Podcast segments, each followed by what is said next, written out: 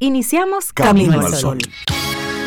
Estás escuchando Camino al Sol.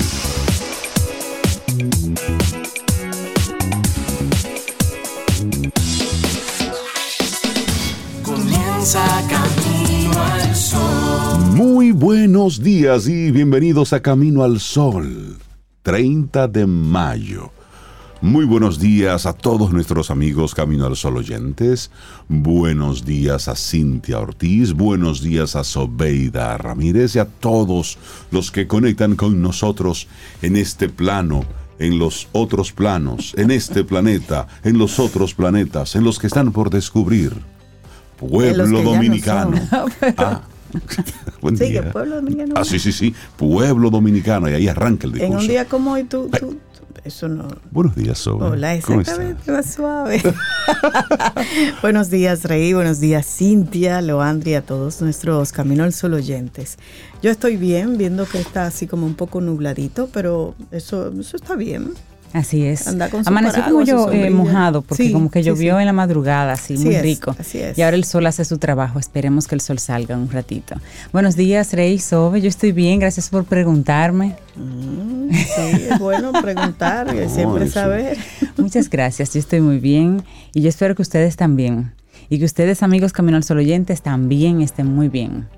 Dando con todo. Y 30 de mayo, ya es el último día, no mañana. No, Mañana, es el mañana, último día de mayo. mañana. Pero hoy fue el último día de alguien, sí. Pero hoy fue el último, El día, último de, día de alguien. Sí, sí, un día que, que se recuerda precisamente y que se debe recordar para no volverlo, para no volver a cometer algunas cosas o permitir que ocurran algunas cosas en nuestro país. Porque un día como hoy, bueno, pues la, se toma la justicia por las manos y es el ajusticiamiento del dictador Rafael Leónidas Trujillo. Un día como hoy, y a partir de ahí cambiaron muchas cosas y se adoptaron otras.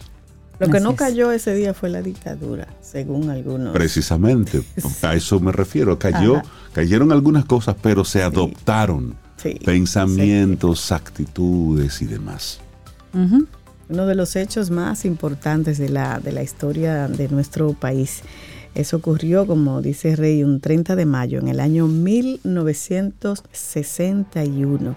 Se supone que en ese momento se abrían las puertas de la libertad del pueblo dominicano con la muerte de Rafael Leónidas Trujillo. Un grupo de hombres armados y con una única motivación, la búsqueda de la libertad. Y ellos arriesgaron sus vidas para liberar al pueblo dominicano de la más cruel y sanguinaria dictadura que hemos tenido en el país hasta ahora. Y se llevó, en ese, se dice, más de 50 mil personas murieron eh, durante la, la dictadura y que se mantuvo bajo terror, presión a todo el mundo durante 30 años, 31 años, si mal no recuerdo. Hay un monumento ahí en el malecón, cuando ustedes pasan a mano izquierda, creo que lo están remodelando, que tiene así, es negro y una cara. Bueno, ese sí. es más o menos el lugar donde este grupo de hombres ajusticiaron a, a Trujillo. Y entre esos estaba Salvador Estrella Sadalá, Antonio Inver Barrera, Huáscar Tejeda, Amado García Guerrero, Roberto Pastoriza y Pedro Livio Cedeño. Esos fueron los que ahí en el malecón, con sus armas y el apoyo, dice alguna gente del gobierno de los Estados Unidos, ajusticiaron a, Trujillo. Y en la George Washington aproximadamente a las 9.45 de la noche. Así es. Bueno, y el presidente Luis Abinader declaró el día 30 de mayo como el Día de la Libertad. Y esto sucedió en el año 2021, esa declaración como tal. Emitió el decreto 335-21, mediante el cual se declara el 30 de mayo de cada año como el Día de la Libertad. Y esto en homenaje a la resistencia nacional y a las víctimas de asesinatos, desapariciones, torturas, abusos y desmanes cometidos contra el patrimonio del Estado dominicano durante los 31 años de gobierno dictatorial dirigido por Rafael Leónidas Trujillo Molina, que ya mencionaban antes. Este mismo decreto también crea una comisión para la conmemoración de los 60 años, en este caso 62, del ajusticiamiento del dictador Rafael Leónidas Trujillo, que reconocerá la vocación democrática permanente del pueblo dominicano cada año, cada vez. Creo Para no olvidar. Creo que no mencioné a Antonio de la Maza. Sí. Creo que no lo mencioné. Así que Y eso, los, los nombres que están ahí, pero los, los que son desconocidos totalmente. Ah, claro. Claro, no. y recordar a todas esas familias que perdieron a parte de sus miembros involucrados en eso y, y fue algo que nos impactó tanto a todos que tantos años después pues dicen por ahí que la historia todavía no se ha podido escribir tal cual fue sí, ya que hay tantos protagonistas vivos sí, sí, sí. Y, y pensar que casi todos, excepto Inver Barrera, si mal no recuerdo, vino Ramfis y, lo- y los mató a todos en los próximos días, excepto Inver Barrera. Después todos, si mal no recuerdo, murieron de mano de Ramfis Trujillo, que se es. encargó como una especie de venganza de la muerte de, de su padre. Sobre esto hay mucho que hablar, mucho que reflexionar, pero sobre todo en los en las escuelas hay mucho que hablar con sobre esto. Y hay que ver precisamente qué es lo que se, se está enseñando en la en nuestras escuelas sobre esa época, qué es lo que se está diciendo ¿Qué sobre se cómo dice? se vivió aquella aquella ocasión. Si alguna gente dirán, bueno, pero ya eso pasó, dejen eso, como No, estaba pasando no, en Estados no, Unidos. No, no, hombre, el racismo no pasó, aquella época, eso no, eso no, olviden. Vamos hacia adelante, miremos hacia el futuro luminoso. Señora, cuando uno olvida la historia, Sí. tiende a repetirla. Son lecciones de vida y es para que la siguiente generación lo sepa, lo entienda y no lo repita. Y no es, y no es que vivamos eh, regordeándonos y revolcándonos en eso, pero, pero sí el aprendizaje, no, no se puede olvidar eso. Sí, Así eso es. es lo que tiene precisamente este día de hoy, 30 de mayo. Para nosotros recordarlo, recordar qué fue lo que pasó, porque durante 30 años estuvimos sometidos en un régimen que simplemente llevó a la, a la República Dominicana, si bien es cierto, desde el punto en el que estábamos, que cuando todo eso arrancó ni siquiera censo existía, llevó la República Dominicana en cuanto a desarrollo, si se quiere. Bueno, pues terminamos con calles asfaltadas. Muy bien, eso es físicamente, pero emocionalmente lo que allí pasó y lo que todo eso costó. Y el que cada cuatro años nosotros podamos ir a votar, señores, eh, para no olvidar nuestra, nuestra democracia imperfecta, sí, totalmente imperfecta, pero miren, el que cada cuatro años podamos ejercer el derecho al voto, solamente ese detalle es una gran, gran cosa. No solo eso, Rey. Yo recuerdo que mm, mi abuela y luego nosotros vivimos ahí en la, en la Caonabo, en Gasco, a dos esquinas de la casa de Balaguer, por detrás. Y mis primos, que eran ya grandes, no podían hablar. O sea, no es solo que cuatro años podemos votar, es que tú te puedas expresar con libertad, que puedas eh, opinar de manera diferente. Incluso alguna gente hasta llega al irrespeto con, con figuras como el presidente y con otras. Entonces eso antes no se podía. Yo me acuerdo que en la esquina había siempre un, un jeepecito de la guardia. Y no se podía hablar. La gente ahora no se le ha olvidado eso. Muchos no lo vivimos como, como lo vivieron personas que son más adultas. Pero no se podía hablar. Yo no podía hablar mal del gobierno ni, ni de nada ni nadie Nada, nada, relacionado nada, con el gobierno. Se desaparecían jóvenes, salían de su casa una noche y no volvían jamás. Entonces, para no olvidar precisamente todo eso. Sí, Entonces, es. esa libertad que tenemos, hay que cuidarla Sí, y cuidar de que no se convierta en libertinaje. sí. Porque el libertinaje es al final un, es un desorden y es una dictadura en sí mismo. Y es el caos y es el desorden. Y eso es también lo que debemos evitar, llegar a ese, a ese otro extremo, Claro. a ese otro límite. Y nuestra actitud, camino al sol para el día de hoy, vivir plenamente, no es más que encontrar la belleza en las pequeñas cosas de la vida. Ay, eso sí es verdad, señores. Pruébenlo para que vean que eso es cierto. Vivir plenamente es encontrar la belleza en las pequeñas cosas de la vida. Así, en el camino en el que vas, comienza a observar las cosas distintas. El sol, el cielo está nublado. Observa qué tan nublado está. Observa ese detalle. Las nubes, las Observa las nubes. las diferentes Claro. formas, los colores. ¿Por qué nublado es malo? Nublado no es malo. No. No. Recuerden los primeros cuatro meses del año. Llévate ahí a cuando teníamos eh, esa sequía terrible. Hoy queremos invitarte a eso, a observar las pequeñas cosas de la vida. Vas caminando, siente tus pies.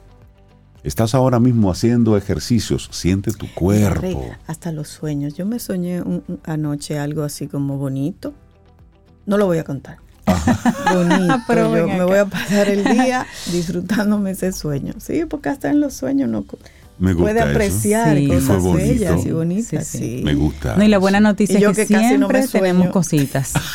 Y yo que casi no me y tú que sueño. casi no te Tengo que disfrutar. Habla conmigo, que yo tengo para darle a los tres en una sola noche. Sí, sí, sí, sí. Mira, y lo bonito de esto y de esta intención es que la belleza en las pequeñas cosas están todos los días, varias veces al día, Ay, en múltiples cosas.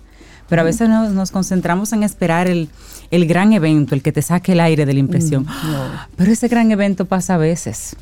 Por eso nosotros apreciamos un eclipse, una cosa así, porque los grandes eventos suceden a veces, pero las pequeñas cosas bonitas suceden siempre Siempre están todos ahí. los días. Lo que pasa es que hay que estar abiertos a verlas y apreciarlas y bajar un poco esa barra de expectativas. Nosotros tenemos las expectativas muy altas siempre, esa barra, y si no es tal cosa, Hay no me asombra, no me sorprende. Hay gente, Cintia, que le llega ese momento que tú describes así, Chuli, dice, ¿y eso era? Y era eso, mira, me ha pasado que quiero como dar un trompón.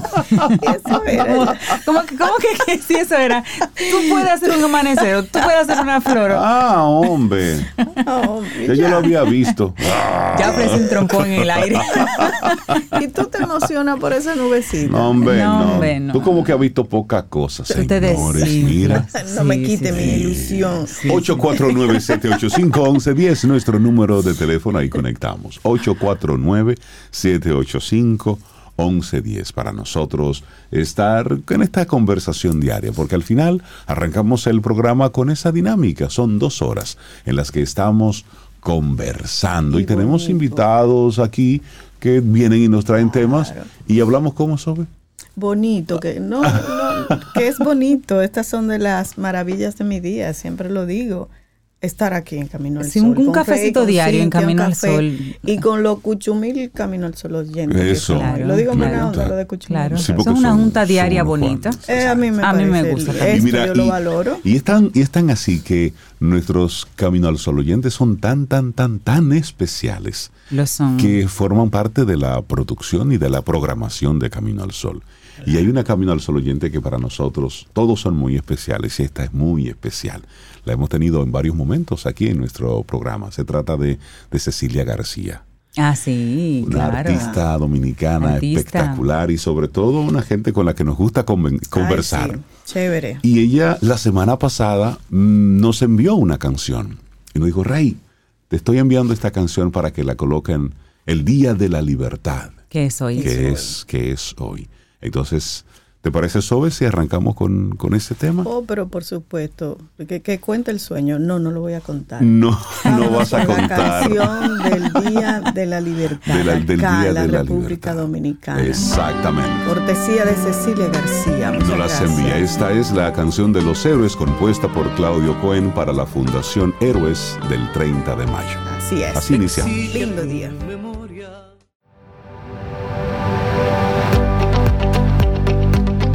Titulares del día. En Camino al Sol.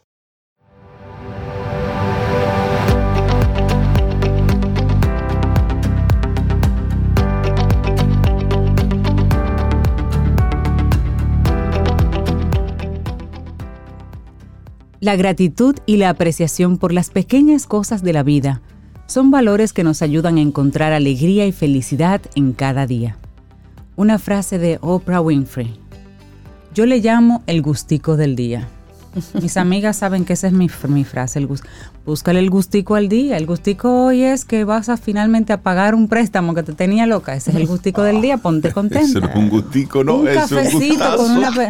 No, no, pero todos los días, de verdad, si tú te fijas, dentro de todo lo que enfrentamos, hay un algo bueno de ese día búscale ese gustico, porque eso es lo que te dice a ti, que ese día lo viviste con todo lo que vino, pero hubo un pequeño premiecito así que te da la vida, ese gustito, búscaselo. Y cada día tiene lo suyo y es distinto por algo.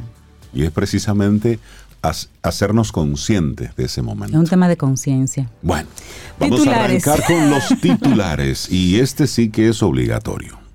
Ministro de Educación dijo ayer, presten atención, dijo, alumnos no aprenden ni siquiera lo básico.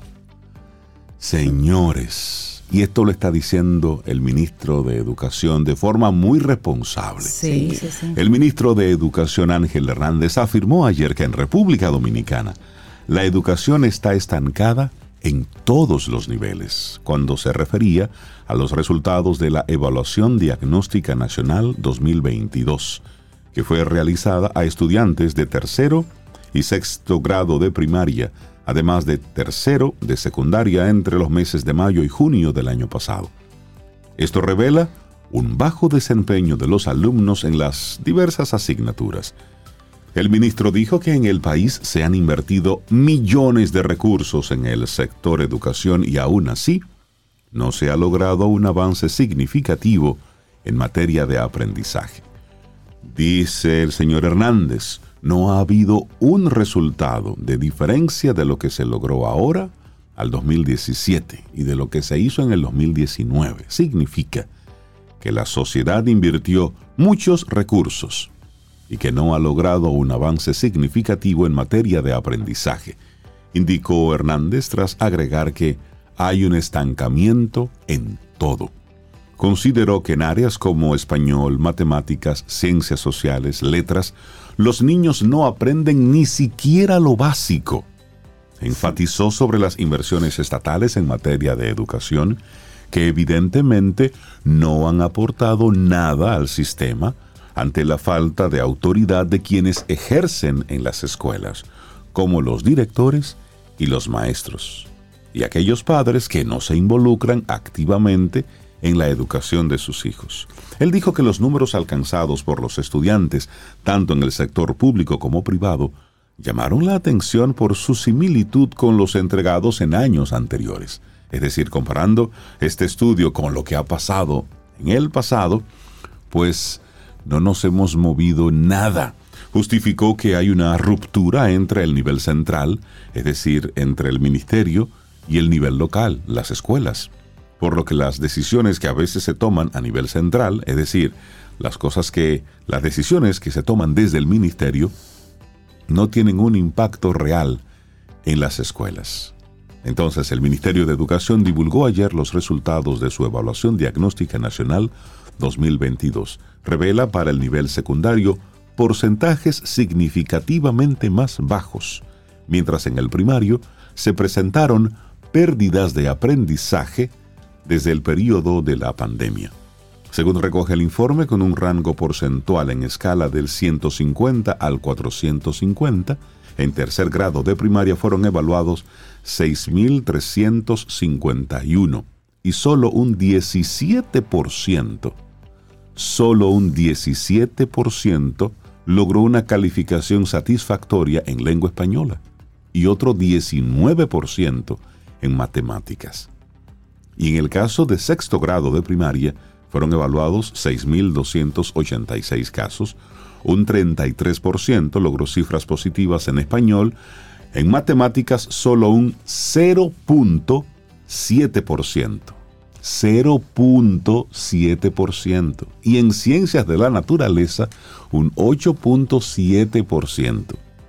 Es decir, estamos perdiendo el tiempo votando los recursos. Sí, y ahí está entonces ese mea culpa que hace, se hace desde el mismo ministerio. No lo estamos haciendo bien.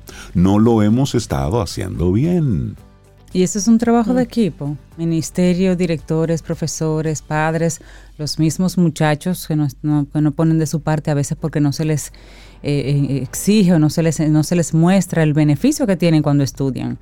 Es un trabajo en conjunto, eso no se pierde por... No, no es un, digamos, no es un actor del sector el que tiene la culpa, es un conjunto, es, Es un una- trabajo en equipo. Es que la educación que no es, haciendo. no es responsabilidad de un grupo.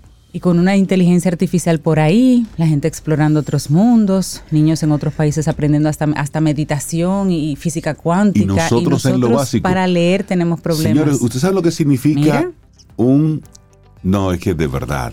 Eso nos deja en, en muchas desventajas, no hoy, aunque estamos en desventaja hoy, es proyectando en 10 años nuestra, nuestro país en relación a cómo se va moviendo el mundo. Es preocupante. ¿Sabes si lo no que significa algo. un 0.7% Sí, en cero punto- matemáticas? Sí, sí, sí, sí. ¿Eh? Y, no podemos decir que, que no se puede.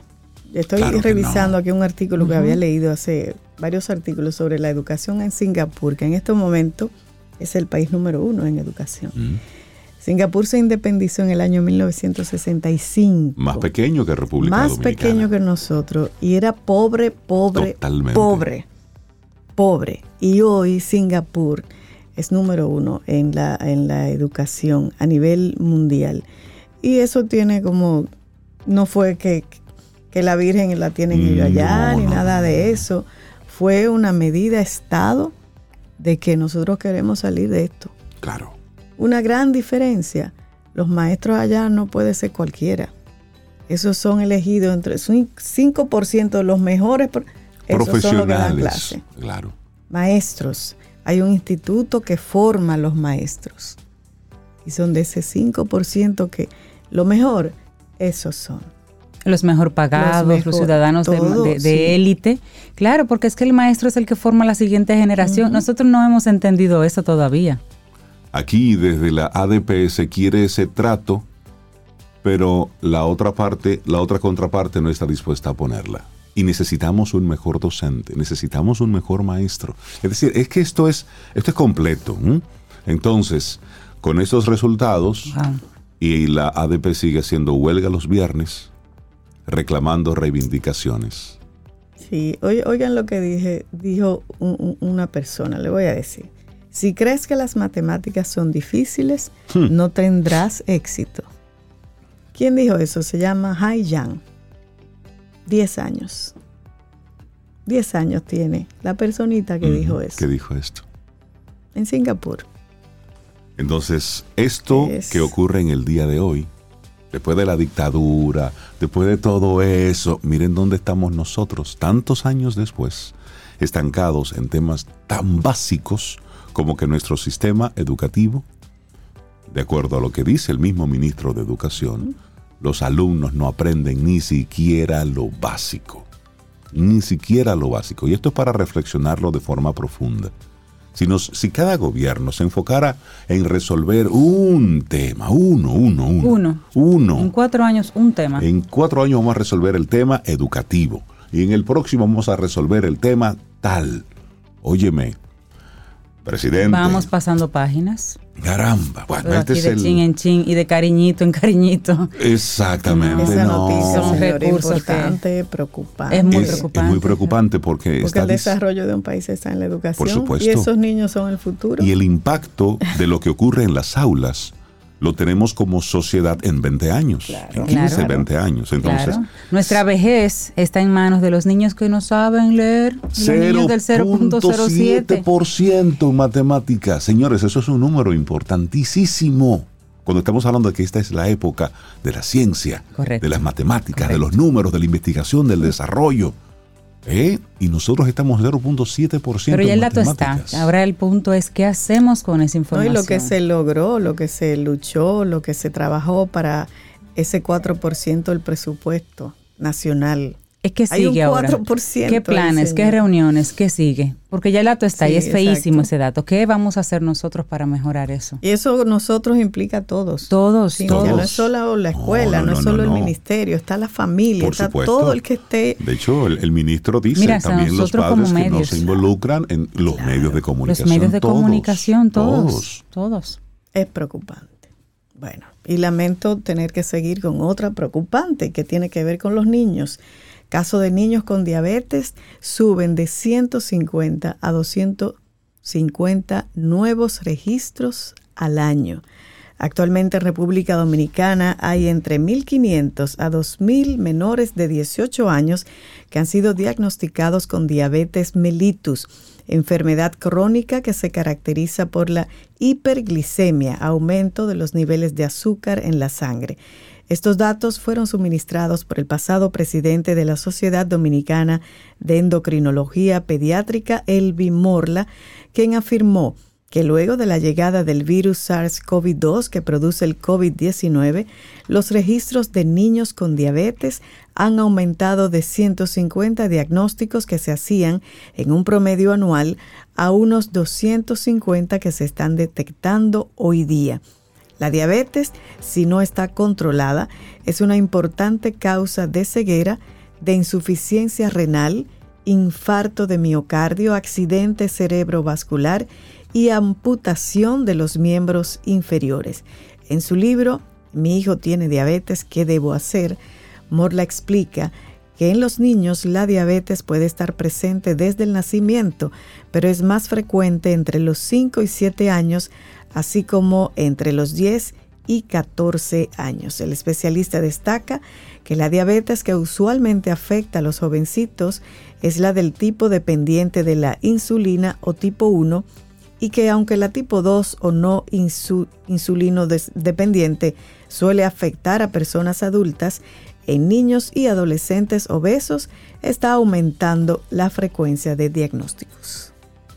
Preocupante. Sí, bueno, cambiamos de futuro, Eso, señor, impacta en nuestro sistema de salud. Porque es discapacitante totalmente. Saca a las personas de juego. Las saca del sistema totalmente. Bueno, el gobierno anuncia colaboración con Waze de Google para reducir tiempos de congestión vehicular. El presidente Luis Abinader junto a directivos de Waze de Google anunció la colaboración con el gobierno dominicano para integrar tecnologías que mejoren la seguridad vial al circular en todo el territorio nacional. El país utilizará la información que la comunidad de usuarios de Waze provee mediante reportes de incidentes en sus rutas, con el fin de observar las intersecciones vehiculares y realizar análisis de datos para el mejoramiento del flujo de las vías urbanas. Y esto señala puntualmente un comunicado de la Presidencia de la República. El director del Intrant, Hugo Veras Goico, destacó la integración de la plataforma Waze for Cities, con el sistema de analítica de accidentes y congestionamiento vehicular del Intrant para desplegar drones a las intersecciones en las cuales se podrán visualizar y tomar las decisiones en tiempo real de las ocurrencias del momento mediante las alertas de los usuarios de Waze. Queremos compartir el compromiso del presidente Luis Abinader y del gobierno por mejorar las condiciones del tráfico en el país y esto se llevará a cabo ampliando el sistema integral de semáforos inteligentes a partir de febrero 2024 continuando un sistema de licencias por puntos y creando el sistema de inspección técnica vehicular, expresó. Bueno, y cambiamos ahora al plano internacional, pero si leemos entre líneas, podemos ver si esto sigue así lo que puede ocurrir en nuestro país. La crisis de las ISAPRES, ¿por qué el sistema de salud privado en Chile le debe tanto dinero a sus usuarios y la enorme polémica en torno a su devolución. 1.400 millones de dólares es el monto que según la Superintendencia de Salud de Chile, las prestadoras de salud privada, más conocidas como ISAPRES, le deberán devolver a sus afiliados 1.400 millones de dólares. Esto luego de que la Corte Suprema del país suramericano emitiera un fallo en noviembre del 2022 con el que se obliga a las aseguradoras a restituir cobros excesivos que les hicieron a sus usuarios desde el 2019. El sistema privado de Chile atiende a cerca de 3 millones de personas de una población total de más de 19 millones. Fue creado en el año 81 durante la dictadura militar de Augusto Pinochet y ha sido protagonista de una fuerte judicialización en la última década debido a la presentación de miles de recursos por parte de sus usuarios quienes han intentado impedir el alza del precio de sus planes por acciones que consideran abusivas. Se les ha acusado de instaurar un modelo de discriminación que afectaría directamente a mujeres en edad fértil, a ancianos y a enfermos crónicos o catastróficos, entre otros. Las ISAPRES tenían un plazo de seis meses que fueron recientemente prorrogados por otros seis para llevar a cabo este millonario reembolso. La medida, sin embargo, llevaría a estas instituciones a la quiebra. Estos alegan sus controladores, quienes afirman que la cifra de 1.400 millones de dólares equivale a más de 30 años de utilidades del sector y a veces su patrimonio. Esto, esto es un tema, ya que este sistema de salud y también está el mismo sistema de seguridad social. bueno, de pues, pensiones también. El de pensiones. República Dominicana tomó cositas de ahí para armar el nuestro. Y aquí en el tema de las pensiones ha estado pensando y tenemos voces que dicen hay que devolver el tanto por ciento al pueblo. Miren, esto es muy delicado. Y aquí hemos visto lo que, bueno, la misma, el Colegio Médico Dominicano, cuando estaba planteando el que sus médicos salieran de las diferentes aseguradoras, lo que el impacto que eso tiene aquí. Y son de esos negocios que hay que regular, que hay que observar, porque estamos poniendo en manos de el sector, un sector privado y sector privado es igual a un sector económico. Que reportan ganancias. que reportan ganancias millonarias. Estamos poniendo ahí la salud del pueblo. Entonces, eso es muy delicado, muy delicado. Y es un sistema que también aquí tiene, eh, se trata con un guantecito de seda. Y llega al punto cuando tú estás en necesidad, que tú, por tu salud, tú haces lo que sea. y, son de esas cosas que, llegan a, a, poner a una persona de rodillas. cuando usted tiene que hacerse un estudio médico, y esto es ya trayéndolo aquí, cuando usted tiene que hacerse unos análisis, unos estudios, un seguro que usted está pagando, y usted sale de ese consultorio porque tiene que ir a la oficina tal, a que sea allá que, se lo autoricen. Eso es una... Y tú dices, pero, pero ¿por qué eso no se puede hacer? Es decir, tú cuando tú contratas, cuando contratas algo, se supone que te dice que sí, que no, punto. Entonces, si esto es sí, porque hay que hacer una gestión física de tu moverte a ese lugar a que te autoricen. Cuando una persona está enferma, tiene que moverse lo menos posible. Lo que necesita es buscar. Óyeme, y eso da pena tú ver las diferentes de los seguros privados que se pagan carísimos aquí. Eso por un lado. Pero luego esos procesos. Mira, hace unos días yo fui a, hacerme unos, análisis de rutina. Y el doctor al que visité, saludo mi querido doctor. él puso el número, el mes, lo puso en número romano, es decir, el, mes de mayo, en vez de escribir 5, puso una B. número romano. Número romano, pero eso es 5.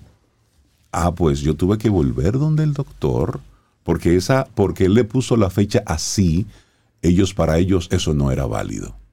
Y decía, pero espérate, espérate, espérate, espérate. Es decir, vamos a poner esto en orden. Está el sello del doctor, sí, está el exequatur del doctor.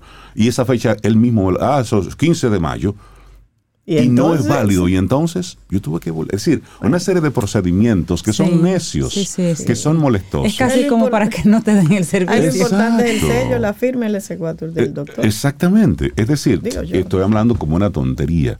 Pero la cantidad de personas enfermas que andan con una recetica en la mano para que le aprueben algo. ¿Y quién le pone el cascabel a ese gato? Pero si seguimos así, entonces, ¿a dónde irá a parar todo esto? Nos hemos extendido bastante hoy con las noticias y los comentarios, pero creo que era necesario. Laboratorio Patria Rivas presenta En Camino al Sol, la reflexión del día.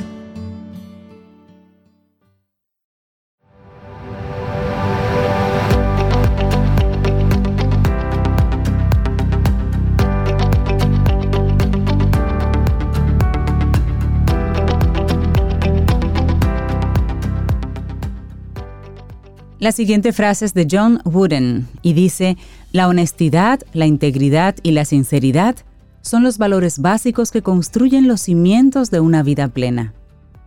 Honestidad, integridad y sinceridad. Y nosotros nos seguimos montados ahí en ese carro para que hablemos de los bienes básicos de la humanidad. Y esto según John Finnes. Hoy estamos en en volver a lo básico. Es que, sí, sí, sí, sí, sí, Tenemos que volver ahí. Sí, sí, sí. Bueno, como seres humanos todos nos esforzamos por vivir una buena vida, pero ¿qué significa esto? ¿Cuáles son las cosas que en realidad importan? Ambas son preguntas planteadas por filósofos de todos los tiempos. El australiano John Finnis buscó identificar los bienes básicos de la humanidad, es decir, aquellos necesarios para la realización de cualquier persona.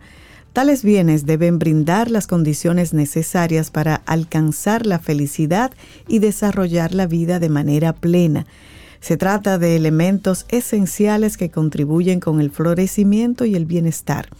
Los mismos se relacionan con los derechos humanos, dado que son principios inalienables de los cuales todos, todos debemos gozar. Y de acuerdo con Finis, los bienes humanos básicos son de carácter evidente, premoral y fundamental. Como señala un artículo de la revista Dicaion, estas tres particularidades se relacionan entre sí y nos ayudan a entender la naturaleza esencial de tales bienes y su rol en los sistemas jurídicos. Se habla de bienes evidentes porque cualquier persona con la capacidad de razonar entiende el valor que tienen para la felicidad y su carácter irreductible. En otras palabras, estos no se derivan de otros, sino que son principios esenciales de los cuales se desprende una gran variedad de bienes específicos. Por otra parte, también mencionamos los bienes premorales, porque no derivan de ningún sistema moral puntual, sino que ayudan a cimentar a los sistemas morales. Por ejemplo, los diez mandamientos son reglas morales específicas, pero que no son evidentes por sí mismas, sino que necesitan apoyarse en una serie de principios para validarse. Así es, y en cuanto a lo fundamental se refiere a que ninguno de ellos es reducido a otro, es decir, no se puede buscar un bien humano específico instrumentalizado a otros bienes, dado que todos se tienen en cuenta por igual. Sin embargo, esto último no implica que todos busquen los mismos bienes en la misma medida, es decir, no todos queremos lo mismo. Algunos pueden estar más inclinados a hallar el bien del conocimiento que al de la sociabilidad. Esto no tiene ningún inconveniente, siempre y cuando se respete el modo de vida de los demás. Pero ¿Cuáles son los siete bienes básicos de la humanidad, Zoe?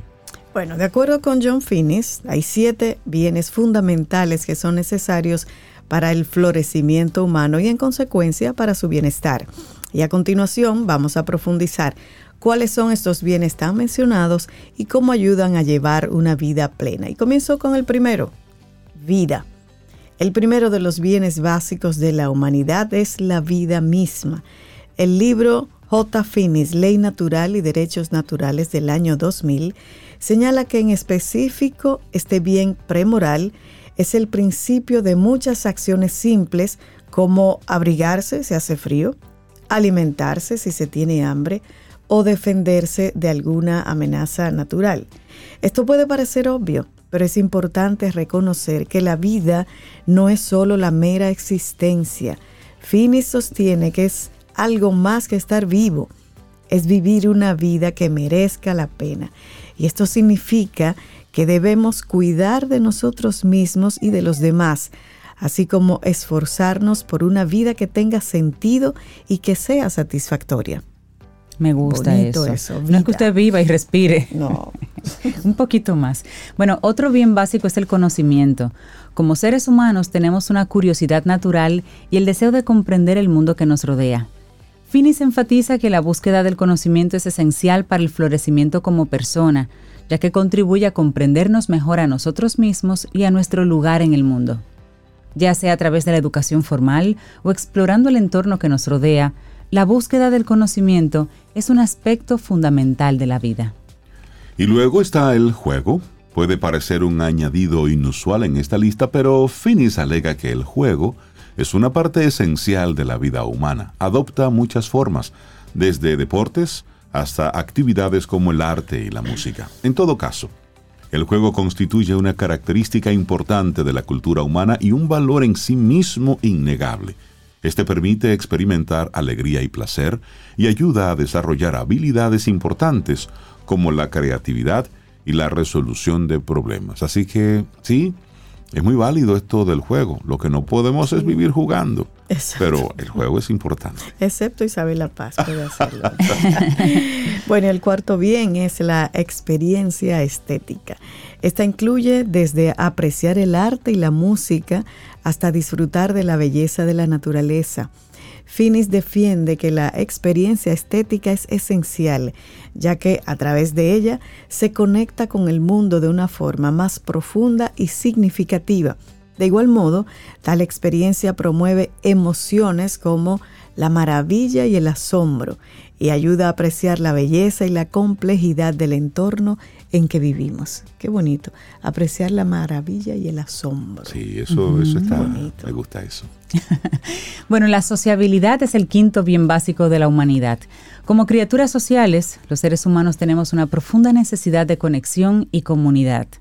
Finis argumenta que la sociabilidad fomenta el establecimiento de relaciones representativas con los demás y la participación en el tejido social de nuestras comunidades. Ya sea a través de la familia, los amigos u otros grupos sociales, la sociabilidad cultiva un sentido de pertenencia y de propósito en la vida. Así es, y luego entonces está esa razonabilidad práctica. Se refiere a esa capacidad para tomar decisiones y de actuar de acuerdo con la razón y la moral. Este filósofo indica que la razonabilidad práctica es esencial para el florecimiento humano, pues influye al desenvolvimiento en un mundo complejo y al decidir según los valores y las creencias, también favorece actuar de forma moral y éticamente responsable lo que es esencial para una sociedad sana y justa. Bueno, aquí el séptimo y último bien, que es la religión. El séptimo y último bien básico de la humanidad es la religión. No se habla de la adhesión a una tradición religiosa concreta, ¿eh? sino del reconocimiento de algo más grande que nosotros mismos como un ideal o propósito que nos trascienda. Finney sostiene que la religión es fundamental debido a su cualidad para conectar con algo que está más allá del yo. Esta proporciona un sentido y un significado de la vida y facilita la comprensión de nuestro lugar en el gran esquema de las cosas. Bueno, y una vez detallados los bienes básicos de la humanidad, es pertinente destacar su contribución con el florecimiento personal. Estos proporcionan, estos bienes, proporcionan un marco para comprender lo que en verdad es importante en la vida, y ayudan a reconocer que hay ciertas cosas que son esenciales para el bienestar y la felicidad y que éstas no pueden dejarse de lado. Los siete bienes proporcionan una hoja de ruta sobre cómo debemos vivir, una sugerencia de cómo deberíamos vivir según Finis. Trabajar en cada uno de ellos favorece la creación de una sociedad que los valore y les dé prioridad, que respete las decisiones de los demás y la búsqueda de cada persona. Esto puede conducir a un mundo más equitativo y compasivo, en el que todos tengan la oportunidad de florecer y sobre todo de prosperar. Los siete bienes básicos de la humanidad, según John Finnis, filósofo, escrito por Matías Risuto y lo compartimos aquí hoy en Camino al Sol. Laboratorio Patria Rivas presentó En Camino al Sol, la reflexión del día. Tomémonos un café. Disfrutemos nuestra mañana con Rey, Cintia, Soveida, en camino al sol.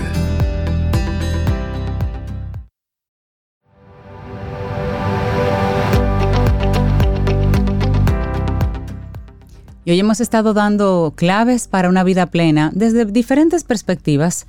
Esta hora es de Albert Schweitzer y dice que la bondad es la esencia misma de la humanidad y la clave para una vida plena.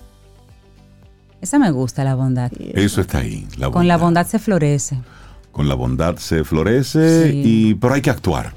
Pero hay que actuar. Debemos actuar. pero desde la bondad, sí, hay que hacer. Y hay que actuar desde la bondad y desde la, desde la razón y de entender también la premura de las cosas. La información que sale hoy desde el Ministerio de Educación debe motivar a cada fibra de esta sociedad a plantearnos el tema de manera responsable, de manera seria sobre la educación en nuestro país. Esto no es un asunto de la ADP, esto no es un asunto del Ministerio de Educación. Esto es un asunto de todos. La seguridad del país está ahora mismo en entredicho. El futuro de la República Dominicana está en este momento está en entredicho. Y realmente debemos, debemos, con estas informaciones que salen publicadas en el día de hoy, primero empoderar a todos los padres en este momento. Es decir, cada padre y cada madre debe leer los diferentes artículos que han estado saliendo en el Diario Libre, el Listín Diario, en Acento, en todos los diarios, en el Caribe, en todos los diarios sobre esta información, porque debemos hacerlo diferente. Debemos plantear eh, todo esto diferente y desde las academias. Es más, esta es una información, señores, tan potente que para que el presidente Abinader llame hoy ahora mismo a un consejo a todo, a todo y detener algunas cosas. ¿Qué vamos a hacer? Porque miren, exactamente. y no es recursos. No, no, no, no, no. No es dinero, porque ahí está el Es, es un cómo que nos es, está fallando. Es el cómo, es el cómo, pero que sea un compromiso, plan país.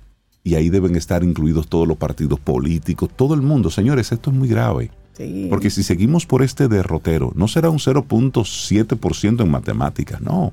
Estamos hablando de que estamos condenando, condenando a un país con tantos recursos naturales, nos estamos condenando nosotros mismos a una pobreza, a una pobreza mental que nos va a llevar a ser totalmente serviles para otras potencias, porque nosotros no hicimos la tarea de desarrollarnos y de tirar para adelante hay que tirar páginas para la Sí, sí, izquierda, sí. hay que y, y tenemos que hacerlo con mucha responsabilidad. Esto es para que hoy, como tú muy bien decías sobre en la pausa nuestra aquí, en nuestro programa Es que paralelo, Es que nos quedamos preocupados con esa noticia esto fuera es del para aire. que el mismo gobierno detenga algunos programas, detenga algunas cosas. Señores, miremos, el turismo está bien, los hoteles eso es un sector que está bien, ellos les van a estar dando para allá, olvídese de eso.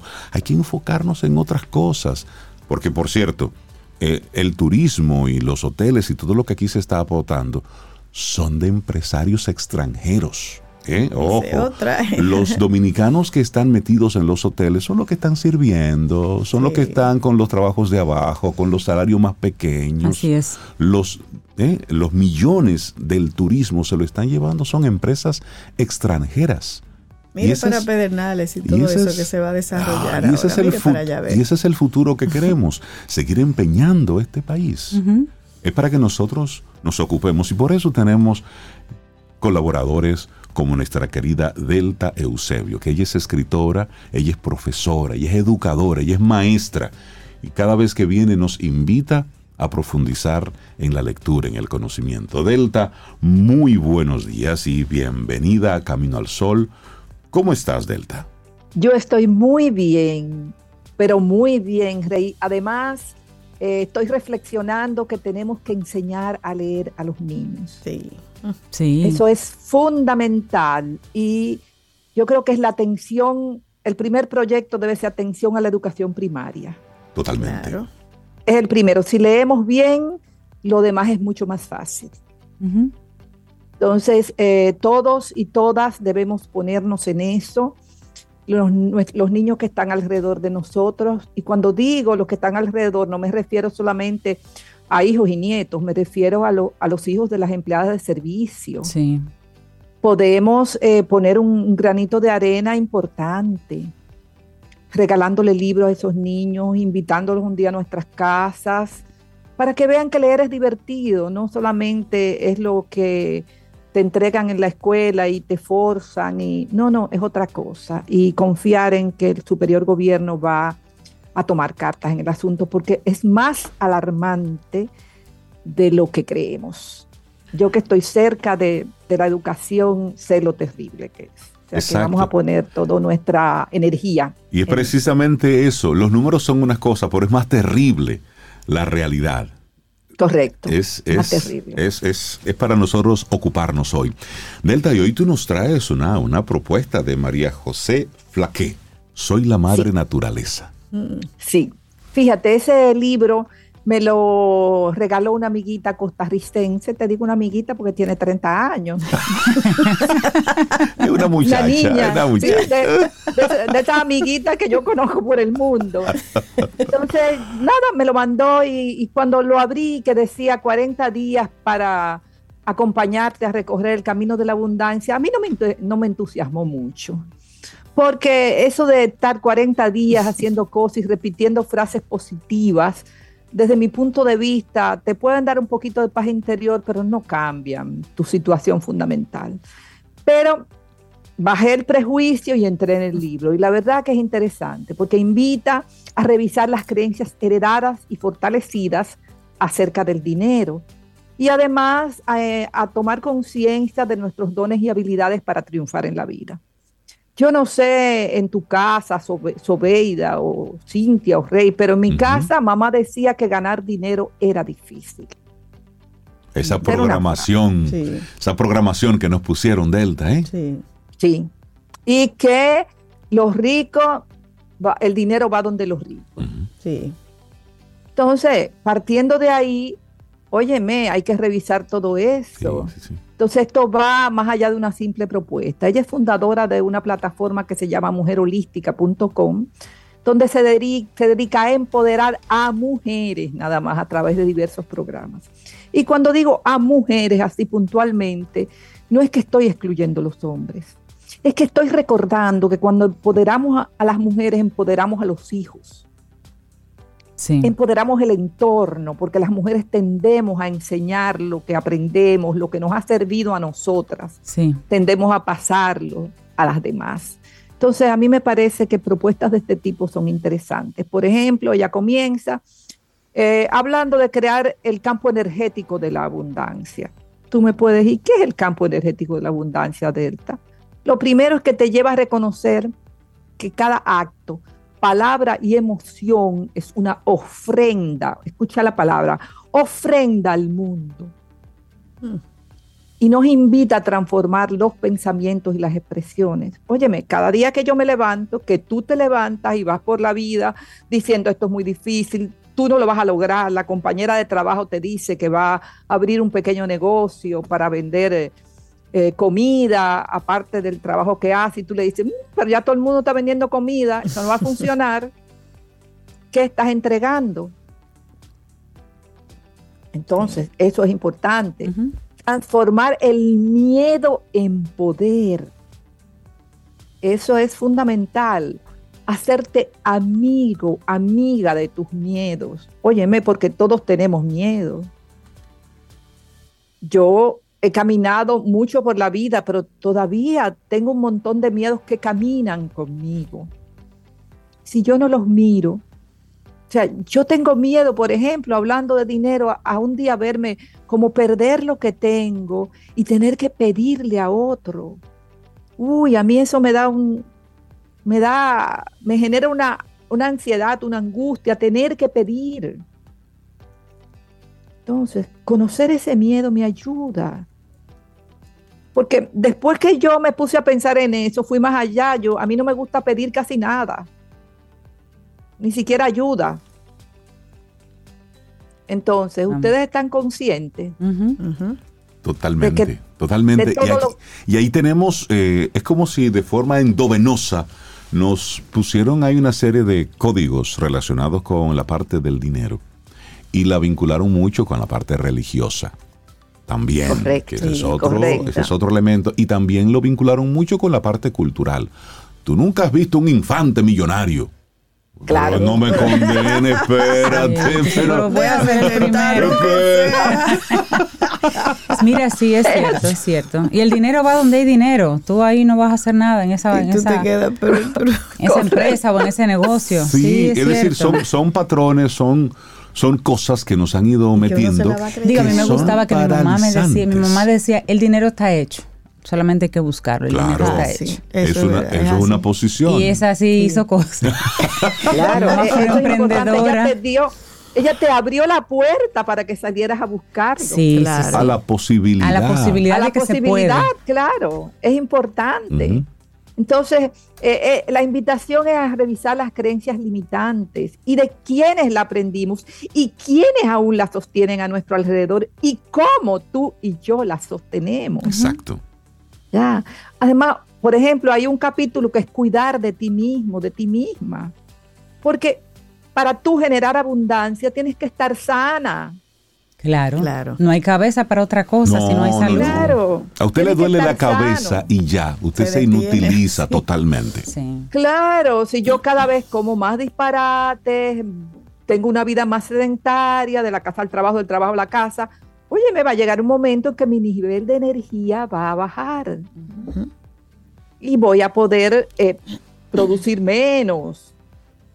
Entonces, hay una invitación a conectar con la naturaleza para nutrirme, para disfrutar elementos que son gratis. Ir al Parque Mirador, al de las Praderas, al Botánico, al Iberoamericano, cobran por eso. Totalmente Para, gratis. para nada. Mira, No ideas. es- eso que tú dices, eso que tú dices es tan, tan, tan así. Es que nosotros nos comportamos como país como nos comportamos en lo individual. Es decir, esto que estamos viendo del tema de educación, eh, de, de- de esa actitud de solamente estar ahí, de serviles, de, de- no agarrar las cosas, los temas importantes por las manos y darle para allá. Es decir, esa, esa actitud de pensar en que somos todavía un país que lo que tiene es la industria sin chimenea, el servicio que solamente, es decir, ese tipo de mentalidad es que la tenemos nosotros, donde no pensamos que podemos ser los que estemos inventando cosas, los que seamos propietarios, los que podamos emprender. Y entonces vamos simplemente replicando ese patrón. Por eso Claro. te agradezco mucho que nos traigas Claro. este tema de, de ponernos a, a pensarlo diferente. No, y la- y el, Claro. el título del Claro. libro de Sí. Soy la madre naturaleza Delta, y me, me corrige si no, te invita a pensar y sentir que tú eres abundancia, que Por eso está en ti, Claro. si tú eres la tú madre eres. naturaleza, Claro. tú Claro, eres el, y el- vives en una casa planetaria que te lo da todo. Te lo da Claro, todo. claro, Mira, claro. tú sabes Ya que está en ti tú eso. sabes que yo no sé si les ha pasado a ustedes en estos días, pero yo he estado observando mucho la naturaleza. En especial he estado observando las matas de mango desde hace un tiempo a esta parte. Sí. Sí, están muy lindas. Y, están y yo no sé, si, no sé si es porque me estoy fijando más ahora, pero yo no recuerdo haber visto tanta floración en las matas de mango, en sentido general. Tú te vas a cualquier sitio donde hay mangos y la floración es de tanta abundancia que yo maravillome. Yo digo, wow. Y en los lugares donde se produce mango se están Mucho perdiendo mango, muchísimo, sí. porque ahí está el... el- Y caen así, y de manera natural. Es decir, en- hay puntos de peajes en, la, en, en el país donde las matas de mango... Y antes... Que me diste de eso de comer mango, Rick. Sí, pero yo... te- Dios. eh, esto es una analogía, pero real. Es Pero tú decir, estás llamando al universo que alguien te traiga mango. abundancia. Es abundancia. Y nosotros en República Dominicana, sí, tenemos un país rico. Es decir, aquí hay mucha abundancia de la naturaleza y no es con toda esta riqueza para vivir como estamos viviendo. Mira, Rey, y eso es- y- y esperando un cariñito de parte de un gobierno. Y eso es que tal vez nosotros como, como muchachos no estamos pendientes de la naturaleza, estamos pendientes de otras cosas, al juego de los amiguitos y demás, pero siempre ha estado ahí. Sí. Entonces eso significa que cuando tú enfocas y cuando tú limpias tu mente y abres ese cerebro y abres los ojos para ver, como dicen, el que tiene ojos para ver, comienzas a ver que todo lo que te rodea ha estado siempre ahí. Pero ahora es que tú lo notas. Claro. Y es tan sencillo como cuando tú quieres comprar un carro rojo marca tal. Comienzas a ver esos carros rojos marca tal en Una toda la ciudad. en tu vida tú Siempre han oído. Y estado. tú dices, ah, pero lo están regalando. Pero ahora, como están en tu mente, como estás enfocado en eso, lo ves claro, mucho. es eso. Pero Sí, siempre han estado ahí.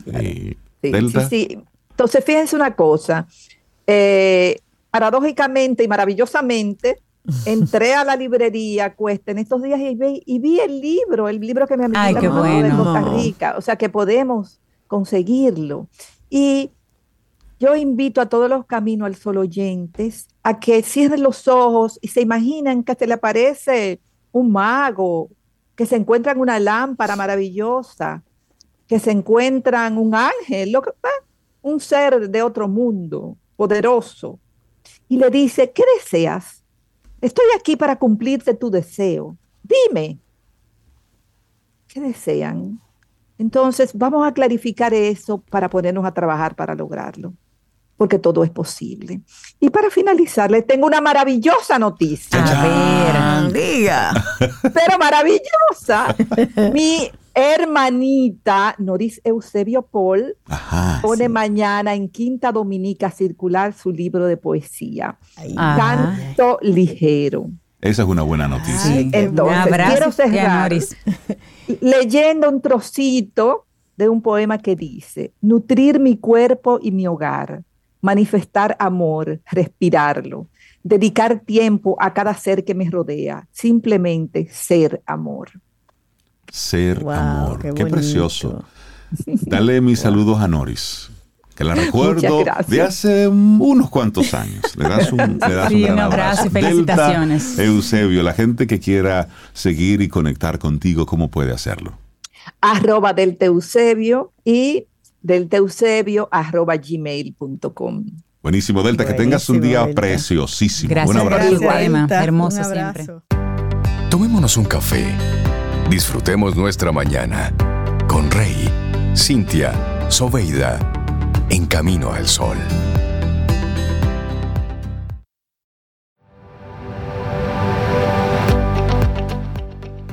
Y seguimos valorando las pequeñas cosas de la vida. La siguiente frase es de Confucio y dice, la felicidad consiste en valorar lo que tenemos y encontrar alegría en las cosas más simples.